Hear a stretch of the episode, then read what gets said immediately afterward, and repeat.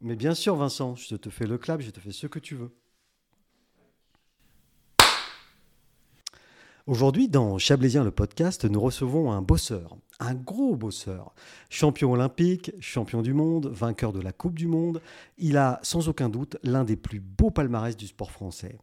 Sportif à la réputation de bon vivant, de Saint-Julien à Annecy en passant par Morzine et la Clusaz, ce haut savoyard a croisé le Chablais à plusieurs reprises. Champion flamboyant, il a connu les sommets, mais aussi les tréfonds. Aujourd'hui, je reçois un classard, et oui, Edgar, on ne dirait pas, mais Ah nous ouais. sommes classards.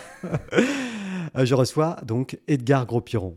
Bonjour Edgar. Salut, Et Michel, plus- bonjour à tous. Et en plus, je te reçois le jour de ton anniversaire. Et voilà, ouais, Bon 52, anniversaire. 52 52. en ça y est. 2021. Alors que t'es plus vieux que moi.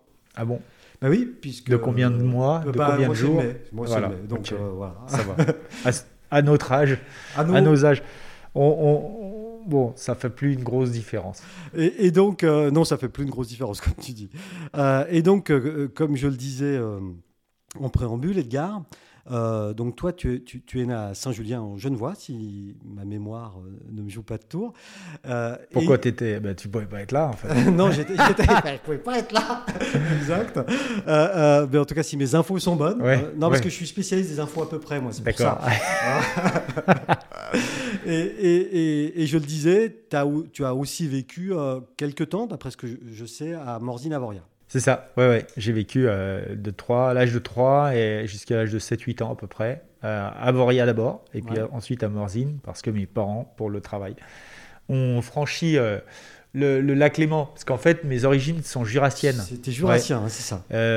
Mon père, l'Elex, dans le Jura, donc juste derrière Crozet, ouais, là. hein. Et puis, bah, pour des raisons professionnelles, euh, des rencontres aussi, ils ont, sont, ils ont été appelés par Jean Vuarnet. Euh, pour mon père d'abord euh, entraîner le club des sports de Morzine Ouais. et puis euh, tenir son magasin de sport avec ma mère à, à, à Avoria. Et donc voilà pourquoi je me suis retrouvé là-bas. Et, et- et donc, toi, tu as commencé évidemment le ski très très tôt. Ben, en fait, mes, mes parents, au tout début, quand j'avais 18 mois, tenaient un hôtel dans l'hôtel familial à l'Elex, dans le Jura, et me collaient euh, tout l'hiver dans le tennis, parce qu'il y avait les grillages. Et donc, euh, et, et c'était une époque où il y avait tout l'hiver un mètre, deux mètres de neige. euh, Même dans le. Et ils me collaient ski au pied euh, dans le tennis, et puis euh, voilà. J'ai- eu. ce qui est marrant, c'est que je suis un autodidacte en fait du ski parce que j'ai eu très, très vite, quasiment avant de savoir marcher, des skis au pied. Et j'ai pris ma, ma première leçon de ski à l'âge de 11 ans, un truc comme ça, Ah oui. euh, à la Clusaz, au club des sports. euh, C'est là que pour la première fois, j'ai eu un entraîneur euh, qui était moniteur de ski. Avant ça, jamais. Oui, donc tu avais instinctivement euh, trouvé, trouvé tes marques. Quoi. Bah, mais, disons pas de que- technique finalement. Disons que mon père, qui était entraîneur, qui Ah a oui. un diplôme d'entraîneur et moniteur de ski, qui était champion de France des moniteurs en Ah oui, oui. ne m'a absolument jamais donné un conseil ni un truc. Quand il daignait m'emmener skier avec lui, il fallait, que, il fallait que je le suive parce que si je me pète la gueule, euh, quand je me pétais la gueule, il lui continuait. Donc euh, je dis toujours, il m'a pas appris à skier, mais il m'a appris à me relever très vite. Et c'est déjà pas mal. Ouais, c'est peut-être aussi le rôle d'un papa, hein, euh, mais bon, en tout cas, il t'a voilà, à la, à la dure, quoi. Ouais, bah à la dure, disons que non, mais à la, à la jurassienne. Ouais, c'est des- un pléonasme, non? C'est un pléonasme. Ouais. Et, et donc, du coup, euh, euh, euh, toi, euh, euh, au niveau du ski, tu dis, euh, tu, commences à prendre la technique et un entraîneur autour de 10-11 ans. À ce moment-là, déjà, tu sais que tu, tu, veux, tu veux devenir champion, tu sais que tu veux devenir quelqu'un ou le ski, c'est juste un passe-temps? Alors, non, je, le- savais depuis beaucoup, enfin, beaucoup plus longtemps parce que quand on est arrivé à Avoria et que j'ai été inscrit dans la catégorie biberon à la course des parents d'élèves. C'était donc euh, j'avais 3 ans. On et a quelques. trois ans, là, ouais, biberon, j'avais c'est trois ça, ans, hein. Ouais. exactement. Et euh, j'étais inscrit à la course des parents d'élèves et je l'ai gagné. Et, et- et, euh, c'est la première fois que je revenais de l'école avec un, Avec quelque, quelque chose. chose. de positif. D'habitude, c'était les Ah punitions. oui, oui. Là, c'était euh, une médaille. Et, et euh, j'ai vu la fierté dans le regard de mes parents cette fierté-là euh, que j'avais jamais vue quand j'entrais l'école habituellement. Quoi. Et donc, euh, ça m'a donné envie, euh, peut-être, je crois que c'est là que ça a initié une sorte de rêve de gosse, qui était de, voilà, de faire du ski. Puis mes parents travaillaient pour un champion olympique, Jean Vernet, mes parents étaient des skieurs accomplis. J'étais baigné dans cet environnement-là. J'avais des skis au pied depuis, tout gamin. Et quelque part, je n'ai fait qu'exploiter l'environnement.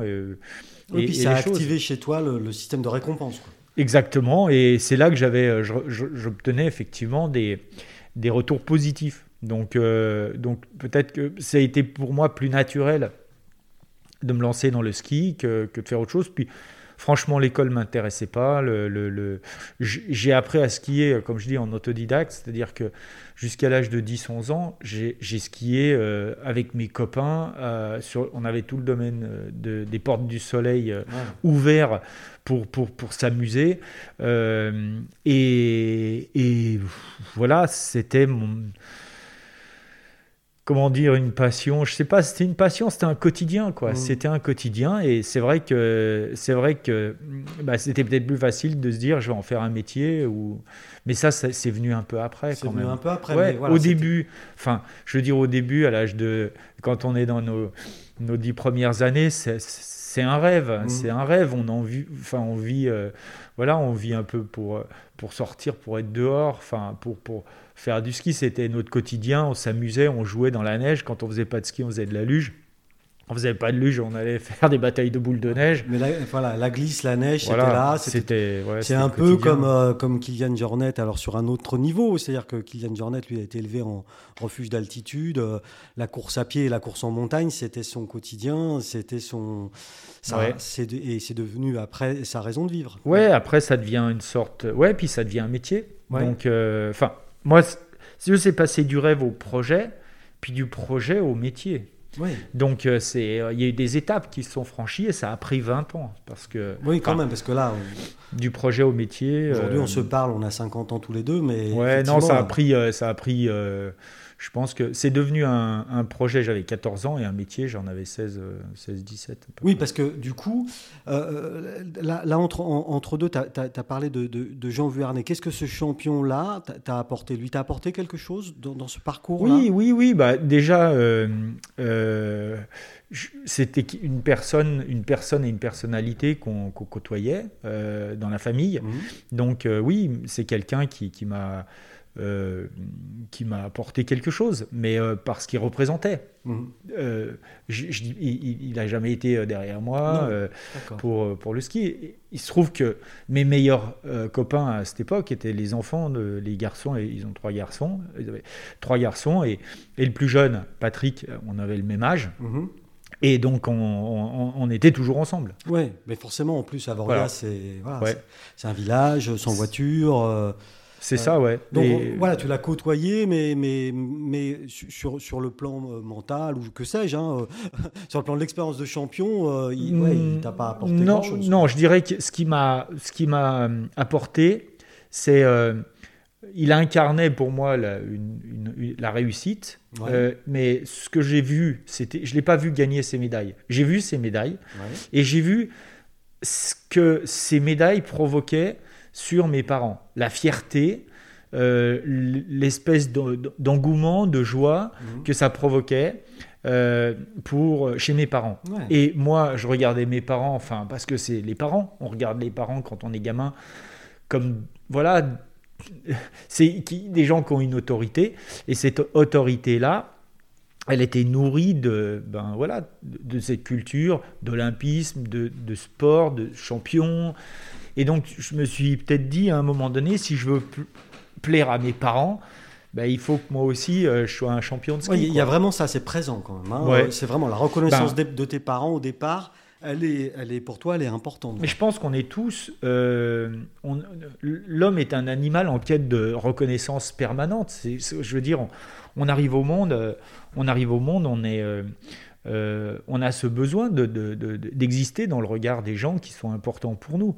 Et donc, euh, et, ce besoin, bon, euh, il, est enfin, il est permanent, il évolue certes avec le temps, mais nous sommes des animaux sociaux et on a Mhm. besoin d'interactions positives avec, avec les gens euh, qui nous entourent. Et, et plus les gens ont une autorité forte, plus on a envie d'exister de manière positive dans leur regard. Mhm. Oui, oui, non, mais ça, je suis tout à fait d'accord. ça nourrit l'estime de soi, Ouais, en fait. sûr, et donc, ouais. quand on est enfant, on, est, euh, on a besoin de, de- voilà, de, de se construire Mhm. euh, une identité, une force et une estime de soi qui, et, et qu'on va aller euh, chercher dans le, regard, euh, dans le regard des parents d'abord, des amis ensuite, des professeurs, des managers quand on est en entreprise ou des dirigeants d'entreprise qui, qui, en fait, de ces figures d'autorité. Mhm.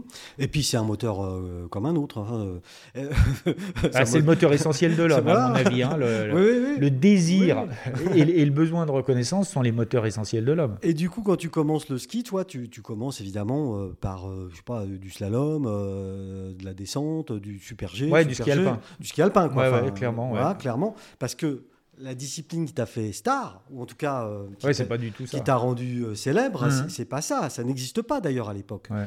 Euh, à l'époque, peut-être que toi et et tes, et tes copains d'Avoria, ou même d'a- d'ailleurs, vous vous amusiez à faire un peu les, à faire un peu les couillons, mais, mais Ouais. le, le freestyle et le ski de boss en lui-même, puisque c'est- de ça dont on parle, le- ça n'existait pas. À quel moment ça, ça entre dans ton champ de vision euh, et, et dans ta vie, ça Ben, au moment où euh, le ski alpin, je m'aperçois que d'abord, je suis pas bon.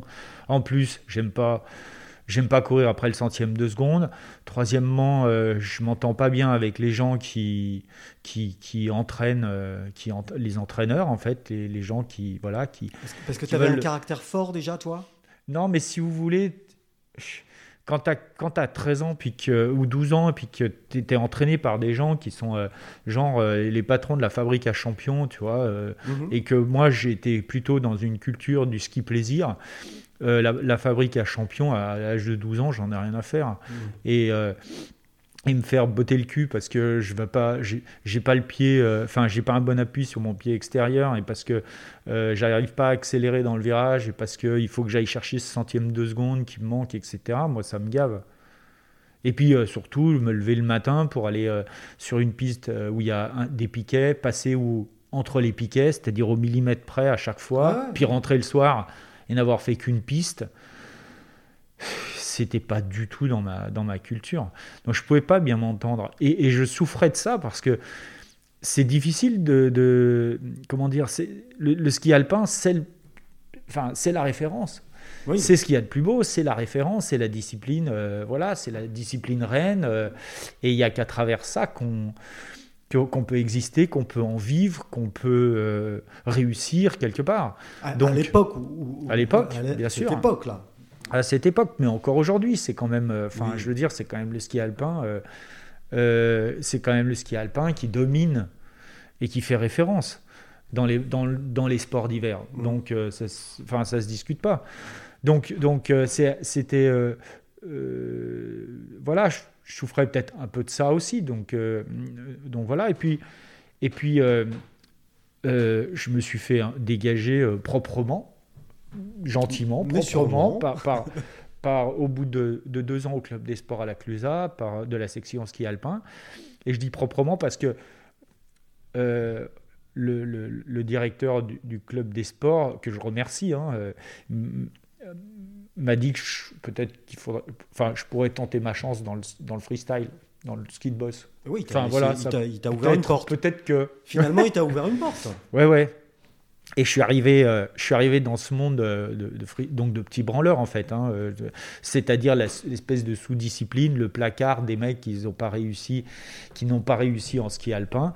Et là, je me suis éclaté. Alors là, je, suis retrouvé la culture du, ski dans laquelle j'avais baigné quand j'étais gamin, c'est-à-dire pas de règles, si ce n'est le fun, l'amusement, le plaisir, la bande de de, de jeunes, de potes qui s'amusent. euh, On fait la chenille. euh, Quand le mec devant il fait un hélico, tous les mecs doivent faire l'hélico. euh, Ouais, ouais, enfin, Et on skie sur tout le domaine skiable. On ne repose pas jamais au même endroit. Et on va aussi bien sur les pistes qu'en hors piste. Enfin, bref, l'aventure, la liberté. T'as retrouvé ta liberté d'enfant à Avoria avec tes copains. Exactement. quand vous partiez. Ouais, exactement. Et avec un entraîneur qui avait aussi compris ça et qui n'était pas un entraîneur de, fabrique à champions, mm. qui était un, mec qui avait compris qu'à l'âge de 12, 13, 14 ans, on était là pour le, sport était un, levier de, développement ou d'accomplissement de, la personnalité et pas euh, un espèce de truc où on doit presser, euh, on doit presser à la fois le mental, le mmh. physique et euh, d'un gamin pour, pour faire en sorte que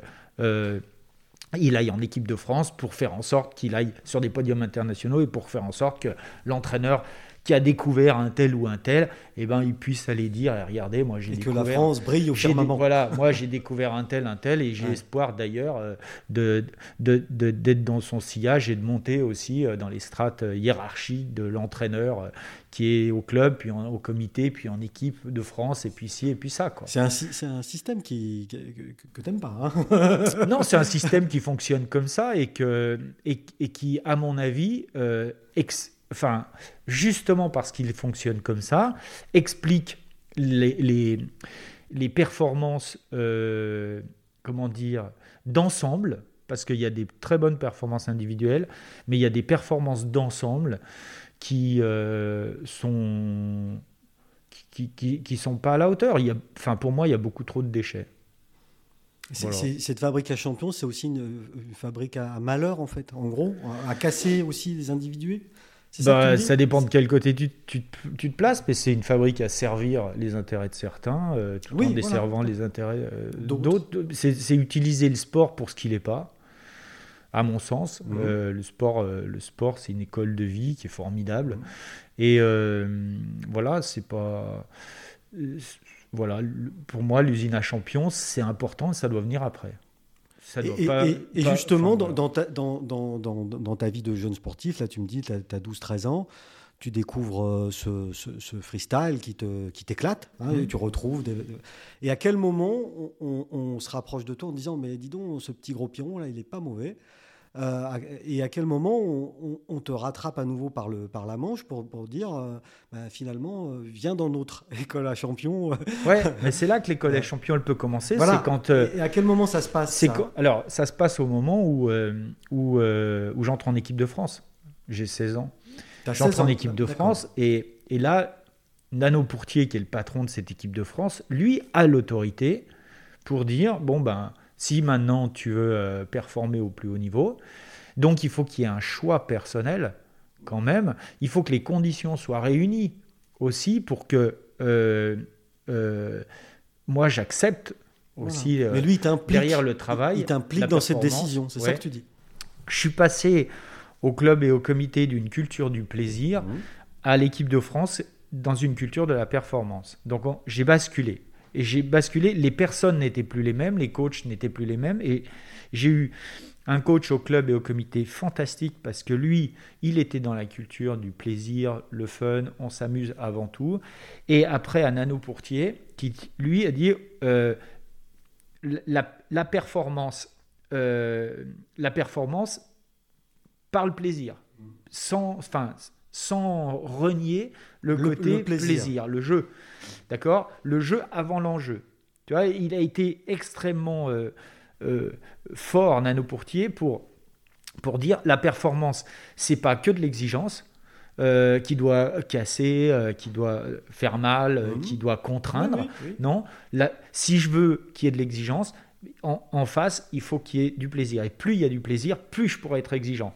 C'est-à-dire ça fonctionne ensemble. Avec Nano Pourtier, ça, c'est, il a été extrêmement bon pour ça.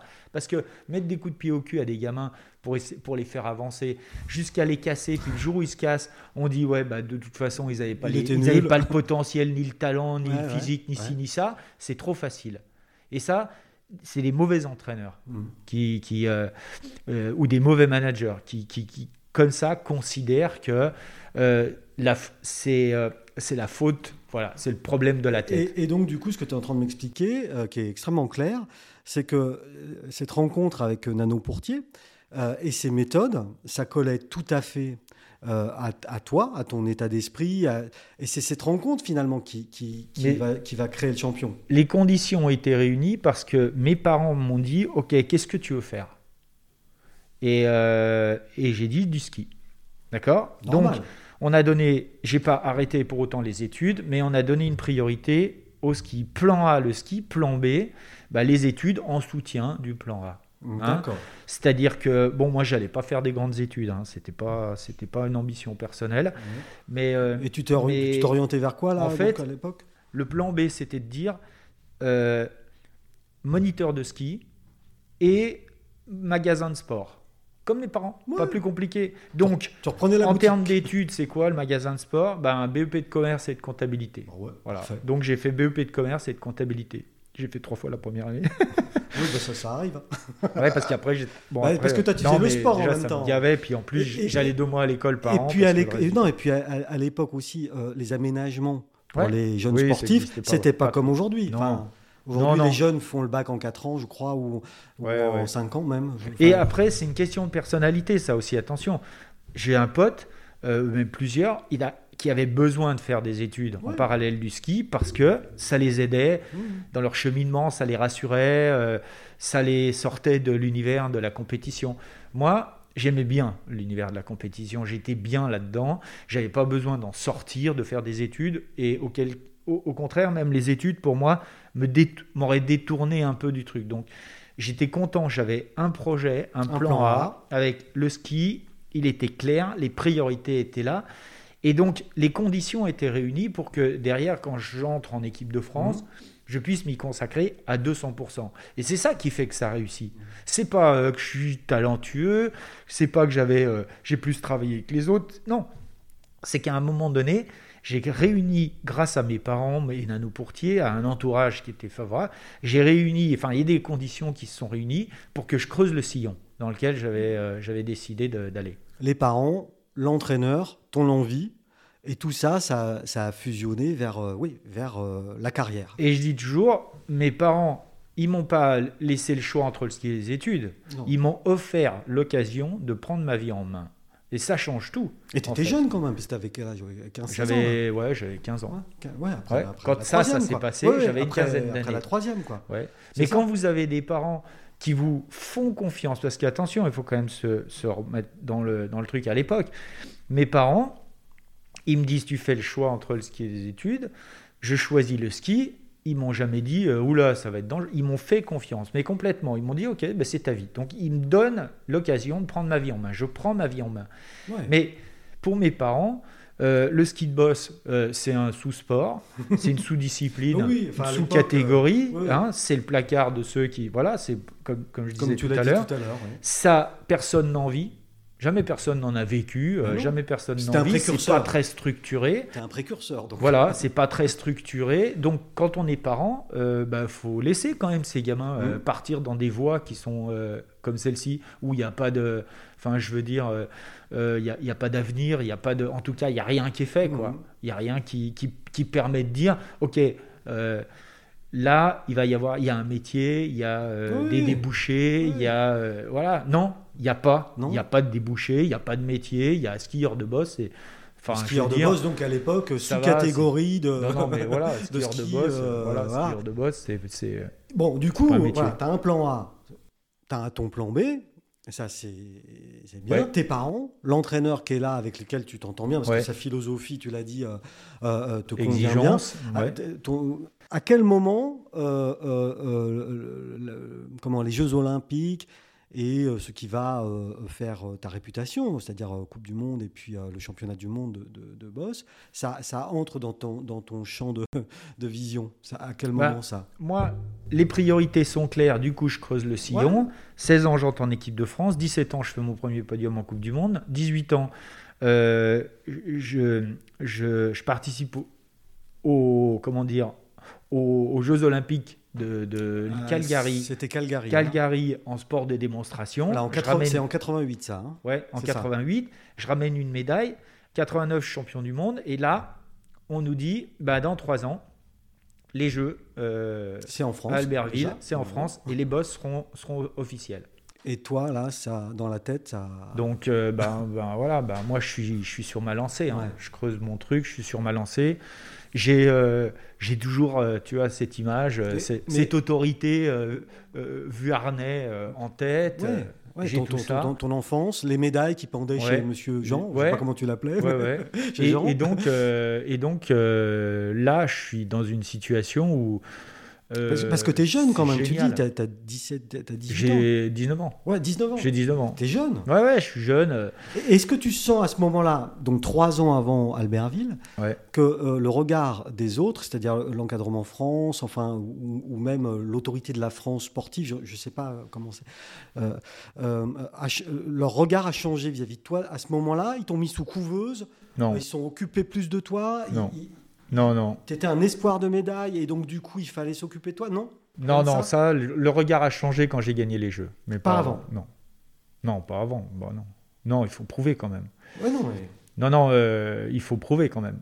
Avant, le regard, il n'a pas changé. Parce que de toute façon, oui, enfin, voilà, un, un petit branleur qui fait un sport de branleur, ça, voilà, c'était le regard que les gens avaient. Et même quand je disais, euh, euh, je vais gagner les Jeux. Oui, parce que ça, tu l'as dit avant. Oui, tu oui, l'as je l'ai dit avant. bien sûr. Et du coup, ça, ça a participé aussi à, cette espèce de réputation que tu as eue Voilà. dans, dans ta fin d'adolescence, parce que 19 ans, on est encore Ouais, ouais. un, un adolescent. Enfin, euh, euh, cette réputation un peu de, de, de, de quelqu'un de hautain, un peu. enfin bon, un champion. Prétentieux, Prétentieux, voilà, prétentieux, c'est le mot que je cherchais. Non, mais c'est c'est pour ça le regard n'a pas changé parce que j'étais un branleur dans un sport de branleur grosso modo j'étais en phase avec mon, mon Avec environnement j'étais très cohérent Tu étais totalement Ouais. aligné. si. Euh, j'étais euh, comment dire le, le regard n'a pas changé et en plus j'étais arrogant j'étais prétentieux j'ouvrais ma gueule T'en avais pas et, et je sortais un peu de voilà je sortais un peu des sentiers battus parce que quand on en France à cette époque encore aujourd'hui un peu mais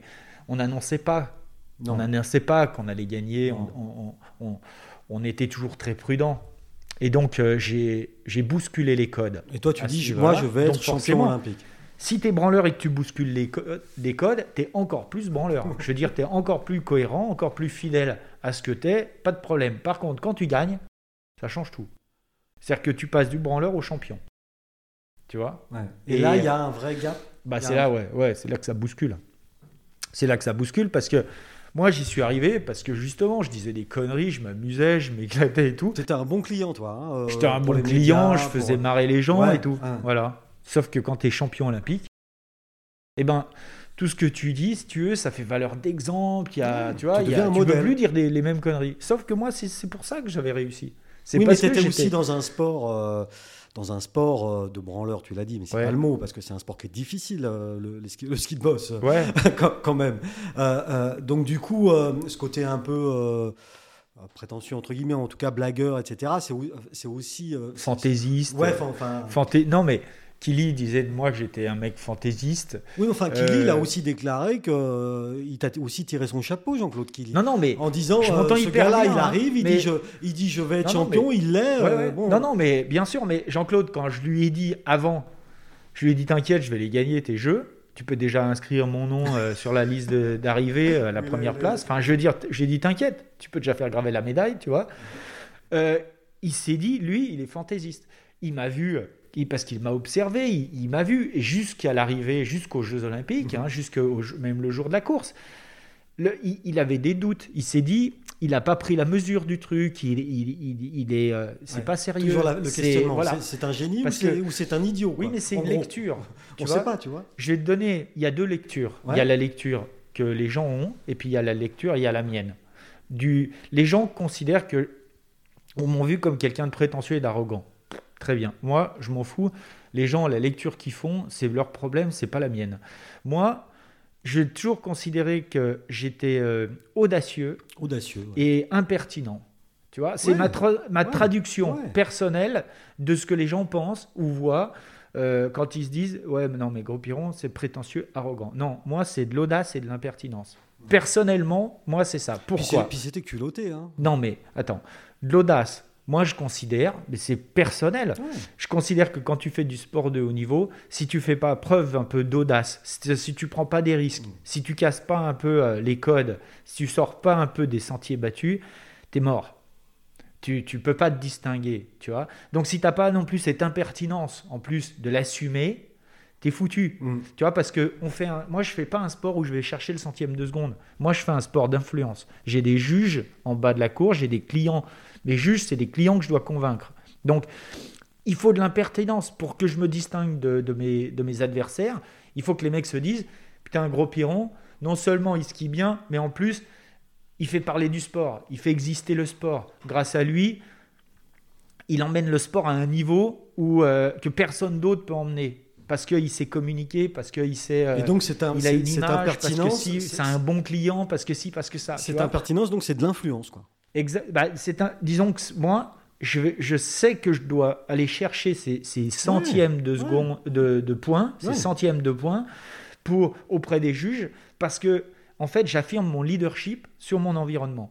Et donc, à partir du moment où j'assume et j'affirme ce leadership sur mon environnement, j'ai cette prime au leader. Et donc, cette prime, et cette prime-là, j'en ai besoin. Tu vois, il faut, c'est peut-être 2-3 dixièmes de points, d'accord Mais il me faut un centième pour gagner. Ouais. Donc, ces 2-3 dixièmes, je les veux parce que je veux pas qu'ils aillent chez un autre. oui, oui, oui. Donc, c'est un sport à jugement. Il faut tenir compte de ça. Moi, je n'aime pas, comme je le disais tout à l'heure, aller chercher le centième de seconde, ça me fait chier. Par contre, le centième de faire point. le spectacle, aller chercher le centième de point, d'influence, Ouais. etc. Et il faut jouer sur tous les tableaux dans des sports à jugement. C'est pas juste un chrono, c'est pas froid. Il y a beaucoup de Ouais. relations, euh, d'influence, relations humaines. Et ben ça, ça m'intéresse. J'aime ça. Ça, ça. ça, par contre, ça me parle. Tu vois Donc le, le, le comment dire l'indicateur de performance du skieur alpin, ça me parle pas. Du skieur de boss, ça me cause. Et c'est pour ça que, aussi, je pense que j'ai- j'aime ce sport et, et, et, euh, et- j'ai eu envie d'aller euh, m'exprimer là-dedans. Ça, ça te cause, et, en plus, c'est quelque chose que tu maîtrises. Total, c'était totalement fait pour toi, quoi. Au niveau caractère. Ben, ouais. Ah si, Ouais, si. ouais, j'ai trouvé, j'ai beaucoup plus trouvé, euh, comment dire, euh, effectivement, ce sport, il est plus fait pour moi parce que ce sport renferme des, comment dire, des ingrédients qui nourrissent mes besoins affectifs, voilà. tu vois, De euh, reconnaissance, de- reconnaissance, Et euh, puis d'explosivité. d'influence. ouais, ouais. ouais, de- Moi, je fais pas du sport pour battre les gens. Non. Moi, mes adversaires, euh, c'est, enfin, moi, je fais du sport pour donner du bonheur aux gens qui me soutiennent, qui m'encouragent, et de leur dire, regardez, putain, un petit branleur comme moi peut arriver à faire des choses que, que qui, qui, qui, sur le papier. euh, Et, est-ce que pas- tu te souviens encore, euh, parce que c'était, vu no- notre grand âge, hein, mon cher Edgar, euh, du, du- de ce matin-là, du matin de cette course-là, Bah ouais, bien tu t'en sûr. souviens encore Bah oui, oui, bien sûr. Ouais. Com- Comment tu as géré ça? Eh ben, très simplement, hein, je Ouais. me suis dit aujourd'hui, ça va être une journée extraordinaire. Ouais. Elle va passer extrêmement vite. La Donc- veille, tu as bien dormi? Donc, faut que j'en profite. Alors, j'ai dormi, mais le sommeil était très léger. Euh, voilà, c'est-à-dire Ouais. que et je mettais, tu mets toujours du temps à te rendormir, euh, mais j'ai dormi. Mais le matin, je me suis réveillé en me disant, comme ça va aller très vite, il faut que j'en profite au maximum. C'est-à-dire, faut que chaque euh, seconde dure une minute, chaque minute dure une heure, et chaque heure dure Une une journée. journée. voilà. et là, et, et, et, et c'est pour ça, et ça sera. Tu vois, c'est là que j'ai, en fait, j'ai décalé l'enjeu. Et je me suis dit, mon enjeu, il est là. C'est important. Mon enjeu, il est de profiter de cette journée, quel que soit le résultat. Quand on fait du sport, c'est important le décalage de l'enjeu. Il faut décaler les enjeux parce que sinon, on se met une telle pression sur le résultat que, je veux dire, on peut vite imploser. Donc sur toutes ces journées, tu, tu l'as vécu un peu comme euh, voilà. Bah, en fait, il y a, tu, flottais. même dans mon entourage proche, Nano Pourtier, ils n'ont pas compris une chose. À 20 minutes du départ de la course, j'ai enjambé les filets et je suis allé voir mes potes du fan club. Mhm. Et euh, on a euh, secoué les cloches, euh, gueulé comme des cons. Et euh. toi, ça t'a permis de. Bah moi, c'était pour moi, c'était ça une journée réussie. C'était une journée que je, je- que je partageais aussi avec mes potes. Je voulais pas, je voulais être dans ma bulle, mais je voulais aussi pouvoir le- en profiter, partager. Et c'est parce que j'en ai profité et que je suis allé faire le con avec mes potes du fan club pendant trois minutes, Mhm. d'accord, ça a pris trois minutes, que après j'ai pu être dans ma bulle. Parce que ce jour-là, il, il- il- il neigeait, je- de Ouais. mémoire, hein, les conditions étaient. euh, parce Dantesque. qu'on on- a, on a un peu tous euh, souvenir de ces Ouais, images-là. Bon, tout se passe bien, tu, tu fais ton truc. À la fin, tu es champion olympique. Mm. Euh, à 19 ah non là tu 22 ans, là. 22 ans là oui Euh, à 22 ans donc tu es jeune tu es très jeune Ouais. et, et là il y, a un emballement il y a quelque chose qui, qui se passe Ouais, ouais, ouais, il y a un emballement, ouais, bah, c'est, normal. Disons que quand on est, euh, on gagne les jeux dans son propre pays, il n'y a rien de plus beau sportivement. Donc forcément, euh, moi, j'explose un peu à la, à la gueule du monde. C'est euh, une deuxième naissance, en fait. Parce que j'explose les, les, frontières de mon sport en termes d'exposition médiatique. Et là, ce jour-là, c'était quel jour précisément 13 février. Ah ben voilà. c'était donc 13 février 1992. 92, et, et là, tu es sur un sommet de ta carrière. Ben, de sportif, hein, j'entends. De sportif, ouais. Mais c'est la magie des jeux, c'est-à-dire le lendemain, moi, je me suis dit, est-ce que je vais euh, avoir ma photo sur la une de l'équipe?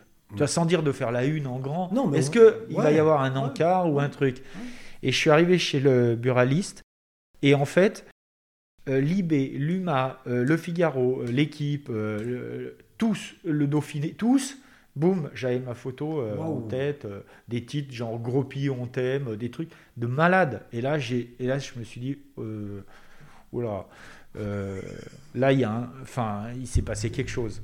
Parce qu'en fait, je crois que c'est pas tant la, enfin, c'est la médaille, c'est les jeux, puis il y a aussi le côté justement le côté du, branleur qui, dit l'impertinent, puis qui d'un coup, voilà, et d'un coup tout ça explose. Et, effectivement, les, encore aujourd'hui, j'ai tous les jours des gens sur, sur les réseaux sociaux qui m'envoient des messages en me disant que je les ai fait rêver, en me disant que c'était génial, je leur ai donné du bonheur. Encore, aujourd'hui, tu vois. 20, euh, quoi, 25 ans, 29, 30, 30 ans 30 ans bientôt.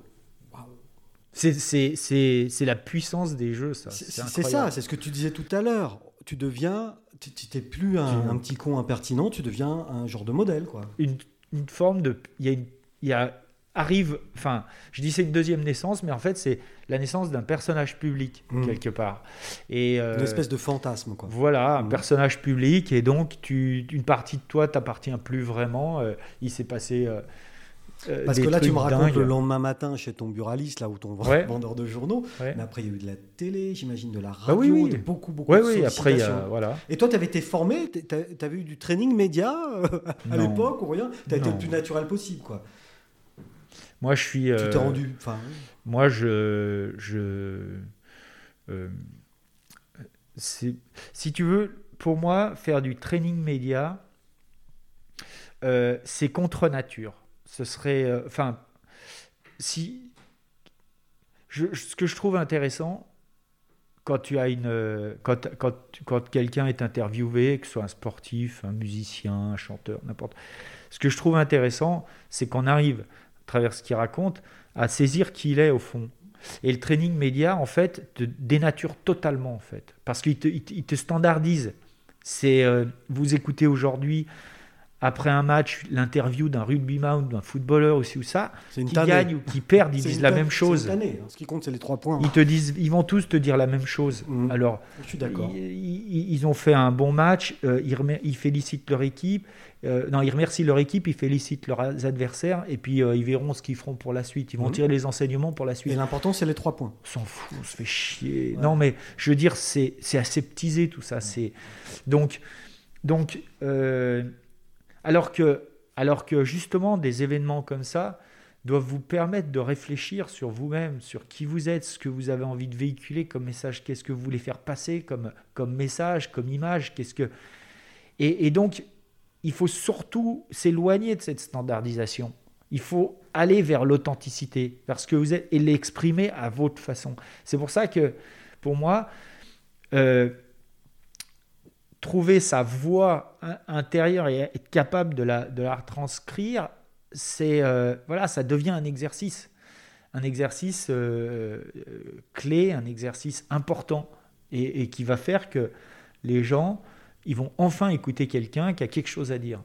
Puis qui, puis, qui casse les codes comme, comme à nouveau quoi. Ben, le, si le code, c'est le média trainer, tu vois, c'est le média training, eh bien, effectivement, ça, c'est un code euh, qu'il faut Mais ça, tu l'avais, tu l'avais pas intellectualisé à l'époque?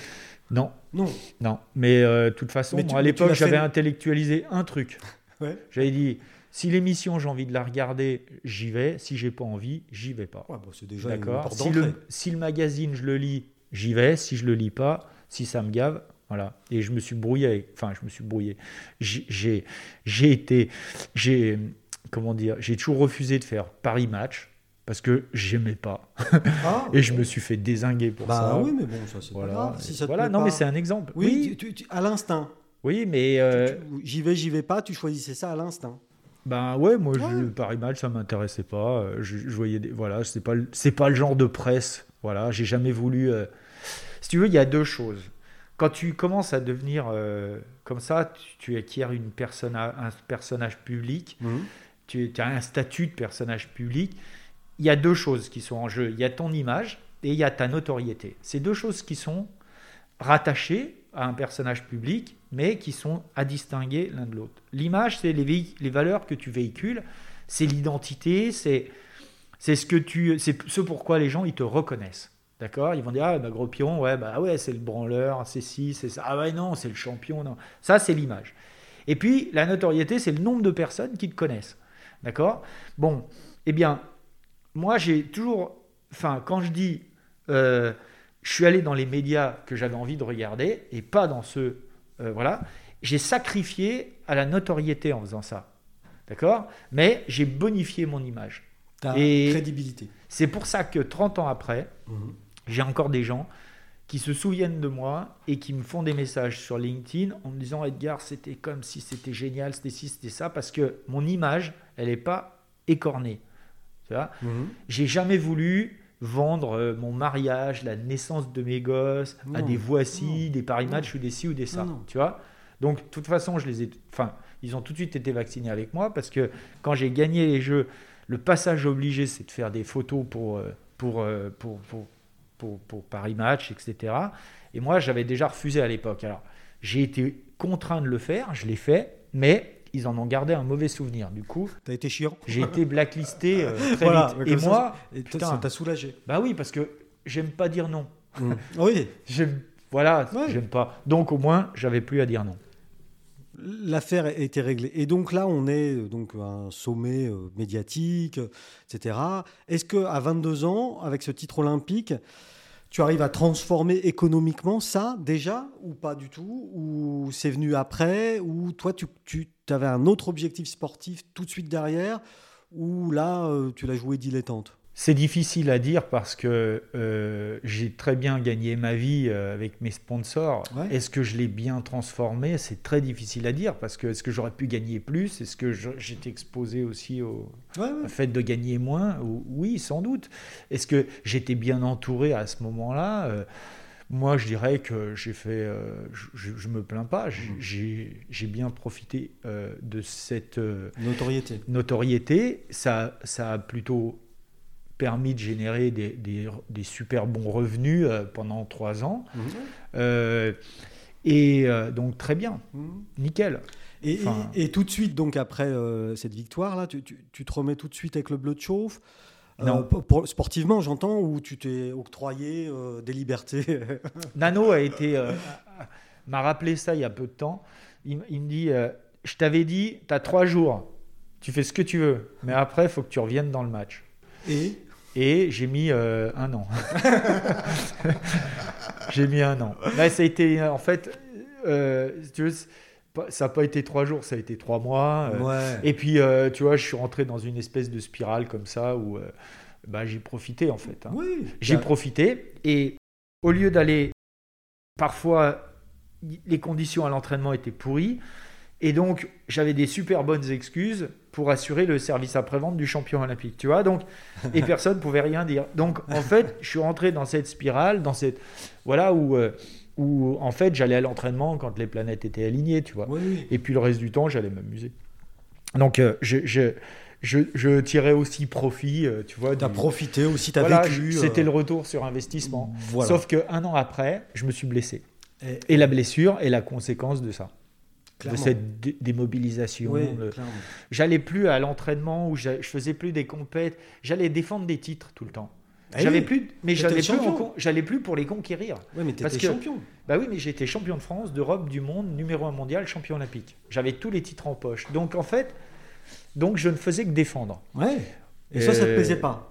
Bah non, c'est nul. Il y avait, aimé Défendre, tu vois, c'est tu défends des acquis. Hmm? Tu vois, Hmm? J'étais devenu le syndicaliste du ski. non mais sans déconner, c'est Ouais, triste à dire. ouais. Je venais de défendre mes acquis. Ok, mais je venais plus conquérir de nouvelles parts de marché, tu vois. Ouais. Et donc, c'est pas, t'es pas dans la même dynamique, tu te lèves pas pareil le matin. Ah oui, j'arrive bien de Ah croire. bah ouais, attends, Ouais, si ouais. t'es t'es en requête, Ouais. quand tu te lèves le matin, t'es en requête, t'es pas en conquête, Ouais. et ben, je veux dire, c'est quand même pas la même chose, quoi. Pas la même Ah histoire. bah, tu te lèves pas avec la même énergie. Ouais, ouais. Tu te lèves dans. Quand tu es en requête, tu te lèves, tu te lèves frustré, tu vois. Mhm. Alors que quand tu te lèves en- quand es en conquête, tu te lèves motivé. C'est pas la même chose. Et, et- et cette blessure a, a été grave? C'était c'était grave? Non, c'était pas hyper grave, mais ça m'a, ça m'a dégagé. euh, ça m'a, voilà, ça m'a foutu en l'air cette saison-là, Ouais. la saison suivante. Euh, et, Et donc là, on se euh, rapproche des prochains jeux déjà. Ouais. Parce qu'un an de, un an de, wouhou, plus la blessure, ça nous fait quoi deux Non, non, ans c'était un an. L'année Ah oui, c'est l'hiver d'après que je me suis blessé. D'accord. Donc ça a été. Ouais, pendant, ouais. tu vois, je, ga- je gagne les jeux, après je gagne le- le- la Coupe du Monde, je suis numéro ouais. 1 mondial. Et puis euh, la saison, voilà, toute la saison D'après, euh, a voilà, pour revenir peu- la saison d'après, euh, Ouais. cool. Et puis au bout de 4-5 courses, boum, mi-janvier, je me pète un genou. Voilà. Et donc là, tu l'as dit, tu es, plus dans- sur la défensive, tu es, un gestionnaire de. Ouais, Là, ouais, je là, gère. Le, là, le BEP compta, ça sert Ouais, coup, ouais, pour gérer la carrière, mais enfin bon, c'est pas top. Et, et- et comment tu retrouves une, une envie, une, Eh ben, justement une, une envie de conquête? Eh ben, c'est euh, grâce à la blessure, pour le coup. Là, pour le coup, je dis grâce parce que, en fait, la blessure en soi, elle n'a pas été, euh, comment dire, c'est pas la, blessure euh, euh, qui m'a redonné envie de conquérir. C'est, c'est grâce à la blessure, j'ai pris conscience. C'est la prise de conscience, en fait, que ça pouvait plus durer comme ça. Je pouvais pas rester sur cette zone un peu de confort où je suis là à défendre mes acquis dans un univers compétitif. Mhm. Tu vois? Dans un univers qui n'est pas compétitif à la limite, je- pourquoi pas, mais dans un univers compétitif, je pouvais pas rester comme ça. Donc il fallait prendre des décisions. Donc j'ai déjà pris conscience qu'effectivement, j'étais arrivé à la blessure parce que j'étais plus dans l'état d'esprit euh, d'un champion, euh, enfin l'état d'esprit qui m'avait permis d'arriver au- Oui. au, top. Donc cette, cette prise de conscience a été salvatrice. Et c'est pour ça que je dis grâce à la blessure, mais en fait c'est grâce à la prise de conscience liée à cette blessure. C'est cette blessure qui était le message en fait Mhm. euh, que j'ai pu repartir, remettre des repartir sur de, de- de nouvelles bases ou remettre des, des fondamentaux en place. Notamment, le premier, c'est pourquoi je suis là? C'est qu- pourquoi, pour- pourquoi je prendrais. euh, Qu'est-ce qui me rend heureux Mhm. Pourquoi je serais plus heureux à faire ça qu'à faire autre chose Tu vois, donc ça, c'est Ouais, les bases. ouais, ouais. C'est le bonheur que tu as de faire ton métier. Exact. Et je n'avais plus, je n'étais plus heureux de faire mon métier. J'étais heureux de venir me représenter, Mhm. tu vois, représenter ce que je représentais, une espèce faire le cake, d'ectoplasme. tu vois, voilà. J'étais heureux de venir, euh, Ouais, de venir parader, voilà. tu vois, Ouais, ouais, je comprends. euh, de faire de la figuration. J'étais heureux de participer, mais Mhm. plus de gagner. Tu vois, alors que ce qui me rendait heureux.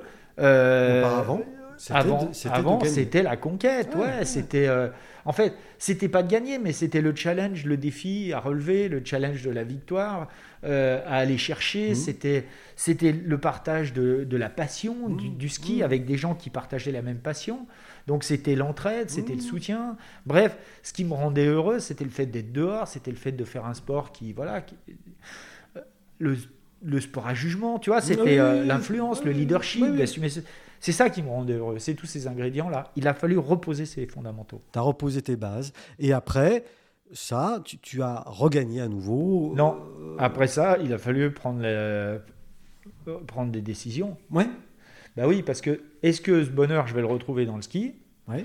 Euh, de quelle manière? Est-ce Ouais. que j'y retourne tout de suite? Est-ce que j'attends, je prends une année sabbatique? Ouais. Est-ce que j'arrête? Je vais le retrouver ailleurs? Ouais. C'est Et ça, la les réponse questions. a été.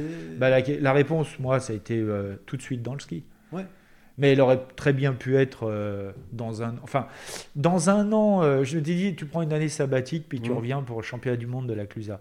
Je, je- je croyais, enfin, au fond de moi, l'hypothétique retour, si tu veux, euh, Tu croyais pas? Non. Moyennement? L'année sabbatique, Même, l'hypothétique même retour. chez toi, la non. Clusa, tout Non, ça, non. Les, les, les, les clarines euh, Ouais, ouais, non, dans la zone d'arrivée. Ouais, non, je croyais pas l'hypothétique retour. Et donc, et donc Euh, le fait d'arrêter le ski, je trouvais que c'était euh, c'était trop tôt. Ouais. J'avais 23 ans et surtout, je voulais pas arrêter sur une blessure, sur un échec, Ouais. comme ça.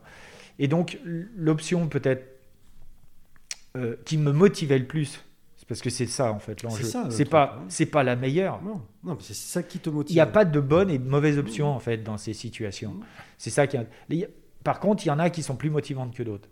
Et il faut aller sur celle qui motive le plus. Parce que c'est la motivation qui va faire qu'on va réussir à revenir. Et donc, celle qui me motivait le plus, c'était d'y retourner Mhm. avec un objectif l'année suivante d'être, euh, de retrouver de la régularité. Parce qu'après une blessure, moi, je voulais retrouver de la régularité. Donc, d'être numéro un mondial. Et, et deux ans après, d'être champion du monde à la Clusa. Champion du monde, c'est la course d'un jour. Oui, ça c'est. Voilà. J'ai pas, je me suis pas mis dans, dans mes tablettes les Jeux Olympiques de Lillehammer, ce qui était une erreur. hein, je le, je le- Aujourd'hui, je me rends compte que c'était une erreur.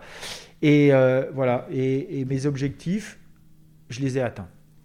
Et, Et me même dit, ben, là, je peux arrêter. Même Lillehammer qui n'était pas, euh, qui était pas dans tes objectifs, tu y allais aussi. Non, mais j'y suis allé, Ouais, mais, j'ai- merdé. Bah, bah oui, mais enfin, t'as fait une, mé- une médaille, il me semble. Ouais, bronze, mais j'ai Bah. merdé. Non, mais j'ai merdé.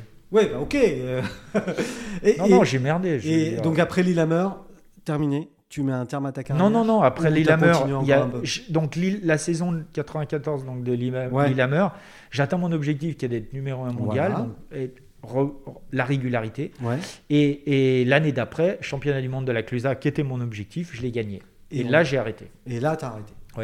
Ouais, parce que c'est plus Sur un classe. sommet quand même. Oui, puis je, je gagne à la Clusa, c'est là que j'ai commencé les, Ouais. les boss. Donc je finis là, je Ouais. finis sur un titre de champion du monde. Voilà, je boucle la boucle. Et, et tu l'avais préparé cette reconversion ou pas du tout? Ah non, pas du tout. Donc, Et là, là, à nouveau, il y, a- il y a un grand vide qui, qui arrive, non? Non.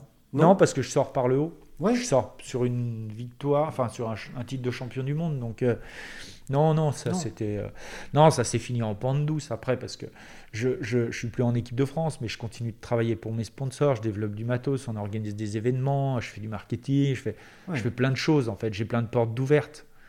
Donc euh, voilà, c'est cinq ans après. Cinq ans après C'est cinq ans après où là je me dis bon, ok, c'est bien beau, mais pendant cinq ans j'ai vu, Mhm. mais il n'y a rien qui me plaît. Enfin, il n'y a rien qui me, y a rien qui me Dans stimule toutes autant. les activités que tu faisais, Ouais. il y avait... Non, tu trouvais tout ça vide un peu. C'est pas vide, non, c'est que je- j'y voyais, je m'y voyais, voilà, je, je trouvais pas ma place. Enfin, je me voyais pas faire ça toute ma vie. Et, et du coup, tu décides? Pour, euh, non, mais la question, enfin, non, c'est pourquoi je trouvais pas ma place? Ouais. C'était quoi le truc euh, Qu'est-ce qui me manquait?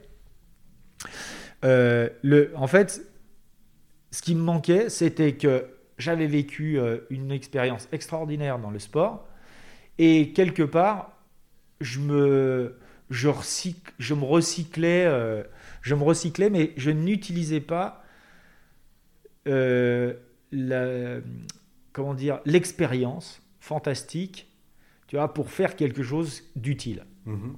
Je ne, je- j'avais l'impression de passer à côté. Et puis, il y avait aussi peut-être un, petit manque d'adrénaline Non, Non, non, ça, c'est, non, ça, ça m'a. Et alors, Si tu veux, moi, les jours de compète, bon, euh, je les, Ouais, je les- enfin. tu les vis pas toujours. Enfin, Tu l'as dit tout à l'heure. c'est pas le truc. euh, Enfin, tu te lèves le matin, il y a de la, t'as de la pression, t'as des fois envie Ouais. de dégueuler, euh, des fois t'as pas l'impression d'être à ta place. Enfin, bref, tu, tu vis mieux euh, quand t'as. Quand t'as pas, la- quand t'as pas ça, quoi. ouais, tu vis mieux quand tu te lèves le matin et que t'as pas envie de. Ouais, mais c'est bien de le dire. Ouais, ouais, bien- bah ouais, ouais. Non, mais tu sais, t'as la peur au ventre, il ouais. y a plein de. Ouais. Enfin, Non, moi, les- je sais, je sais pas. hein. Les jours, non, mais les jours de compétition, enfin voilà, les jours de compète, des fois, t'as envie d'être ailleurs. Et, et du coup, cette prise de conscience que tu as 5 ans après l'arrêt de ta carrière sportive, elle, elle t'amène vers, vers quelque chose de nouveau vers, Tu prends Non, des bah, décisions ou- Ouais, oui, parce qu'en fait, pendant 5 ans, je me disais, bon, ben voilà, j'ai des médailles, c'est pas des diplômes, euh, ok, mais qu'est-ce que je, quel métier je vais pouvoir faire dans la vie, qu'est-ce que je vais faire dans la vie, quoi. Ouais. Et, euh, et je fais plein de trucs, hein, et je fais des trucs super avec des gens super, hein, mais moi, il y a un manque. Je ne suis pas utile à ça. Enfin, Mhm. j'exploite pas, j'exploite pas la vraie richesse euh, que j'ai au fond de moi. Et euh, et j'ai du mal en plus à mettre, euh, à mettre des mots dessus, à comprendre. j'ai pas le recul dessus. Ouais. Et donc j'ai cette frustration parce que euh, voilà, parce que je, me dis mais un- euh, je- la vie va être fade. Et là, t'as Tu vois, t'as quel si âge à peu faire près j'ai Si- 30 si- ans, tu vois. Ouais, t'as une Et trentaine d'années. t'es là, j'ai 30 ans. En plus, Ouais. tu vois, j'ai 30 ans. Les mecs, si tu veux, les mecs euh, avec qui je travaille ont des diplômes, ont 10 ans, ont, ont 5 ans d'expérience. Moi, j'ai pas de diplôme, j'ai pas vraiment d'expérience, tu vois. Donc, il y a un décalage qui se creuse et qui est de plus en plus important. Et je me dis, il y a un moment où, euh, enfin, voilà, je, je vais être dépassé complet. Puis je vais pas avoir, puis je vais pas avoir envie, je vais Mhm. être dépassé complet, tu vois. Donc, euh, donc, c'est là que euh, je me suis posé concrètement et je me suis dit là il faut il faut réfléchir autrement tu vois Ouais. Euh, euh, il y a un moment donné tu, tu- il faut basculer le cadre et, et il faut trouver des, des comment dire euh, la question que tu te poses si tu veux obtenir une autre réponse il faut te poser une autre question tu vois et moi je trouvais pas de réponse Mhm. à la question qu'est-ce que je vais faire dans la vie? Du coup, j'ai changé la question. Je me suis dit qu'est-ce que je veux faire de ma vie? Tu vois? Ah oui. Et ben, j'ai changé un mot dans la Oui, question. c'est juste Mais un mot, mais. Ça change la mais la réponse elle est différente Ouais. puisque la réponse c'était c'était plus euh, dans la vie, ça veut dire un métier. Mhm. De, de ma vie, ça veut dire une expérience. C'est quelque chose de global. C'est plus global. Qu'est-ce que je veux faire de ma vie? C'est quoi l'expérience? Qu'est-ce que j'ai envie de vivre? Comment j'ai envie de... Est-ce que j'ai envie de transmettre? Qu'est-ce que j'ai envie de transmettre? Qu'est-ce que j'ai à transmettre? Qu'est-ce que tu vois Qu'est-ce que je vais Comment je vais le vivre? C'est ouais. ça. Comment Et donc, quand tu, tu, tu changes de perspective, quand tu changes la, la question, du coup derrière, ça ouvre d'autres possibilités. Et, euh, et c'est ça qui a été, qui a été euh, génial, c'est que il y a des gens qui sont passés dans ma vie. Si j'étais resté sur la même question, ces gens seraient passés de la même manière, mais j'aurais pas vu ce que ces gens auraient pu m'amener. Mais parce que j'ai changé la question, eh bien, j'ai vu ces gens comme étant des, des opportunités qui allaient me permettre de faire des choses, ce que je fais aujourd'hui, notamment. Voilà. C'est-à-dire, euh, aujourd'hui, euh, je, je donne des conférences pour des entreprises qui sont dans des un univers compétitif euh, et qui ont besoin euh, de se distinguer euh, de la concurrence Mhm. avec des équipes qui doivent être motivées, bien managées, bien entourées, bien encadrées, solidement enfin, soudées Mhm. et, et- et capable de donner le meilleur d'elle-même en toutes circonstances. Tu vois, c'est ça le truc. Et donc, euh, exactement ce qu'on doit faire dans le sport pour réussir au plus haut niveau. Donc, le parallèle, il Ah, est totalement évident. euh, calcable. Enfin, C'est totalement applicable d'un univers à un autre. Mhm. Sauf que, et c'est pour ça que c'était important de changer la, la question, sauf que c'était pas un métier. Dans les années 2000, Oui, conférencier, c'était pas un métier non. il y avait quelques speakers américains qui étaient très connus et Mhm. qui avaient euh, réussi là-dedans aux États-Unis, mais en France, non, personne ne vivait, n'en avait fait un métier et ne vivait de ça. Il y avait deux ou trois mecs, Herrero, Daniel Herrero, entraîneur de rugby, Michel Hidalgo, entraîneur de foot, qui venaient raconter les expériences d'entraîneurs qu'ils avaient auprès de public, d'auditoires, d'entreprises Mhm. mais personne. Et puis il y avait des philosophes, et puis il y avait quelques, mais qui faisaient ça en plus des Mm. cours qu'ils donnaient à la fac, etc. Personne n'en avait fait un métier, tu vois.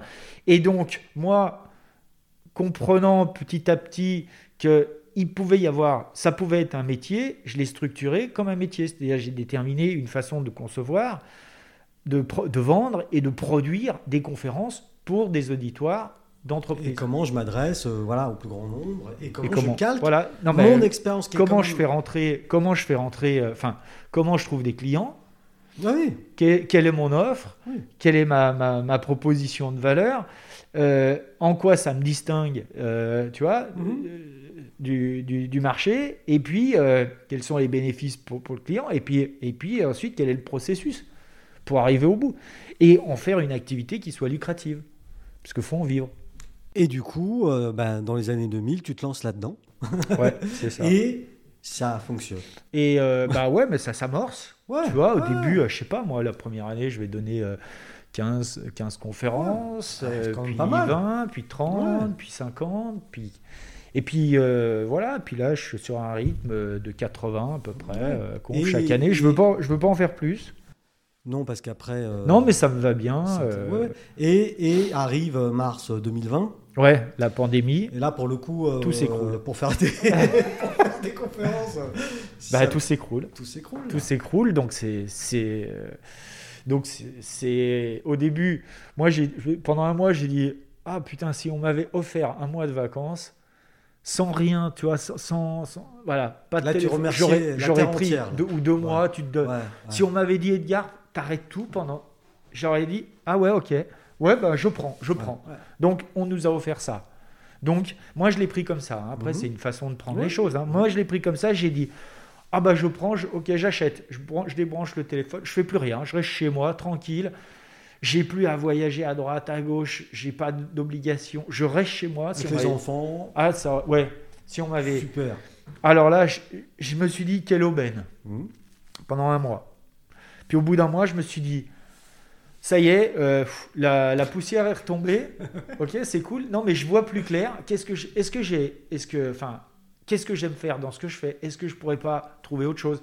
Est-ce que je- le monde est en train de nous montrer que voilà, il va falloir peut-être se réinventer. Qu'est-ce Ouais. que je peux faire d'autre, etc. Que- quelles sont les idées que j'ai dans les placards que j'ai jamais réussi euh, à mettre en œuvre? Parce que j'ai toujours euh, j'ai toujours dit que j'avais pas le temps, j'avais des bonnes Mhm. excuses pour voilà pour pas trouver le temps, etc. Et, et c'est là que euh, ben, il, s'est pas- il y a eu deux choses. La première, c'est de me dire ben il faut que j'ai une offre pour mes conférences. Il faut que je, je trouve une offre, tu vois, qui, qui permette de continuer à faire ce, ce job. Ouais. Donc j'adapte mon offre de conférencier au nouveau monde. Et puis, il faut que je me diversifie, que j'aille dans, dans autre chose. Et j'avais une idée un peu dans les, dans les placards, qui était de faire des, des masterclass. C'est-à-dire, non plus de m'adresser euh, aux entreprises, mais de m'adresser au grand public. Parce Ouais. que, bon, faut pas non plus... euh, quand, je parle à un auditoire euh, d'entreprise, Oui. c'est des gens. Oui. Les Ah, gens viennent me voir. Oui. Et moi, et moi, je reste toujours euh, disponible après euh, pour Ouais. discuter avec les gens. ça pour Et ça donc, disponible toujours. Ouais. ouais, et donc, les gens viennent me voir et, et les gens me disent ah, c'était super ce que tu nous racontes, c'est génial, ça résonne avec ce qu'on vit, mais si mon enfant, si mon garçon, si mon fils, si ma femme, si mon pote, si machin, j'ai- Avait euh, entendu avait ça. entendu ça, mais ce serait génial. Donc, moi, j'avais perçu, je, je sais qu'il y a un besoin de particulier d'entendre ce que j'ai à dire sur ce qui nous motive. Je sais qu'il y a un besoin. Et du coup, la masterclass, dans le monde d'aujourd'hui, c'est quelque part le vecteur ou le levier euh, idéal pour, euh, pour, pour euh, apporter ou mettre à disposition mon contenu euh, avec euh, mon contenu, alors, c'est-à-dire ce que je peux raconter du Mhm. monde du sport. Ouais. Mais quand je me suis mis, il y a 20 ans, aux conférences, Mhm. je, je me suis pas dit, Ah, je m'improvise conférencier, Non, attention. non, non, Je me suis formé. Ouais. je, je connais bien le monde de l'entreprise. Ouais. Je, je connais, je me suis formé euh, donc à au, au management. Mhm. Euh, je, je connais bien le monde de l'entreprise. J'investis dans des boîtes, Mhm. donc je, je, Oui. je sais ce que c'est entrepreneur diriger, aussi. Ouais, etc. ouais, ouais. Je me suis formé au coaching, donc Ouais. je suis coach certifié. J'ai des certifications dans pas mal de sujets qui tournent autour du développement personnel, euh, sur des outils qu'on utilise en entreprise, des profils de personnalité comme la Processcom ou euh, Success Insight, etc. Bref, j'ai j'ai quand même accumulé, Cumulé euh, de la tout, tout le savoir, tout Ouais. le savoir Ouais. et les connaissances que j'ai pas appris à l'école, mais dans mon domaine d'activité qui, qui, qui est d'une certaine manière l'humain, le développement personnel. Et la masterclass, c'est l'outil fantastique qui me permet à la fois de réunir mon expérience, mais aussi mon expertise, tout au même endroit, à un prix qui est accessible à des particuliers, Wow. parce qu'il faut, enfin voilà, une oui. conférence, enfin un particulier peut pas s'acheter ou va pas s'acheter une conférence, ça n'a pas de sens. Par contre, mais. il peut s'acheter une masterclass. Oui, oui, oui. Et, et donc à un prix qui est accessible, donc il y a une offre Mhm. grand public, particulier, pour le particulier, qui est, euh, comment dire, euh, euh, Accessible. maintenant euh, accessible Et en où est-ce qu'on peut avoir, si on est intéressé, parce qu'il y a, Oui. des gens qui nous écoutent et qui pourraient être intéressés par ce que tu dis, Oui. où est-ce qu'on peut trouver toutes les informations sur. Bah, alors sur mon site internet, parce qu'aujourd'hui, alors c'est www.grospiron.net. Gros Piron, Voilà. c'est G-R-O-S-P-I-R-O-N. point- G-R-O-S-P-I-R-O-N.net. Voilà, point net. Et donc là, vous verrez, euh, bah voilà, les, Toutes les offres et les toutes offres, de- ouais. de- de- de- de conférences De masterclass. de masterclass, de webinaires aussi, Ou- parce que je fais des webinaires. euh, Oui, parce que c'est ça. euh. Ce qui a amené mars 2020 et, le confinement, c'est aussi cette idée d'aller vers le digital.